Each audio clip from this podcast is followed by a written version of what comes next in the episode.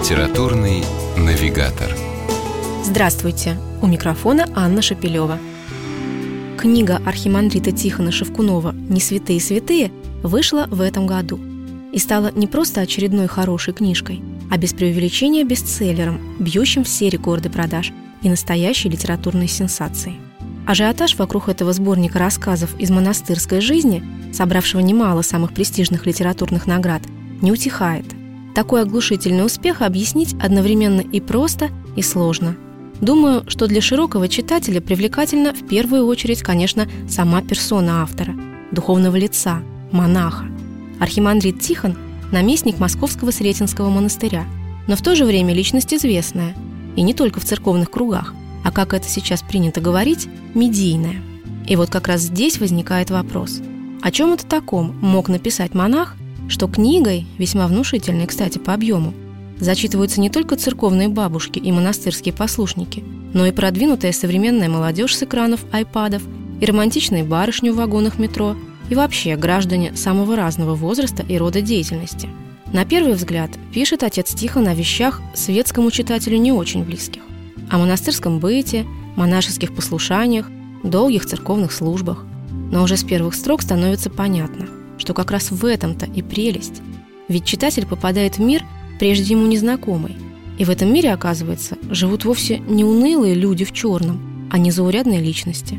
Многогранные, удивительные, а порой даже и непредсказуемые, но по-настоящему преданные выбранному пути.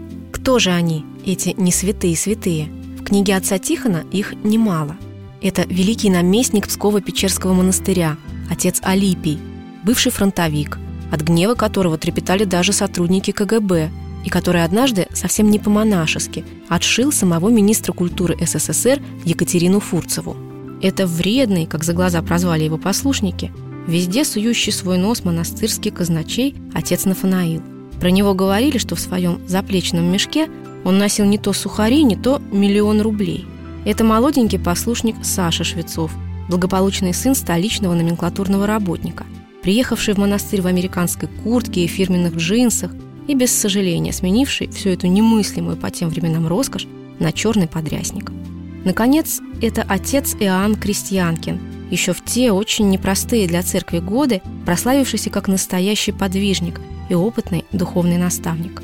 Ему в книге посвящены несколько глав, создающих живой и близкий образ этого, как о нем справедливо говорили и говорят сейчас, прозорливого старца – Уникален включенный в сборник рассказ матушки Фроси, монахини Дивеевского монастыря, записанный с ее собственных слов.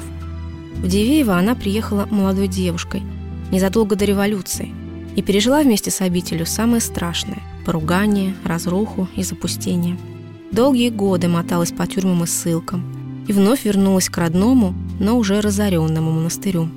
До самой смерти жила матушка Фрося в маленьком домике-сарайчике под монастырскими стенами – из отдельных историй об отдельных людях автору «Не святых святых» удалось создать необычайно цельное произведение. Можно даже, набравшись смелости, сказать, что отец Тихон в своей книге как бы модернизирует, приближает к современности древний жанр о географии, то есть житийный жанр, умело приправляя свое повествование где-то мистическими нотками, а где-то даже детективным сюжетом. А еще благодаря этой книге понимаешь, что хороших людей на свете все-таки очень много – Просто иногда мы сами не хотим замечать их присутствие рядом с нами. А они близко, только руку протяни. С вами была программа «Литературный навигатор» и ее ведущая Анна Шапилева. Держитесь правильного литературного курса.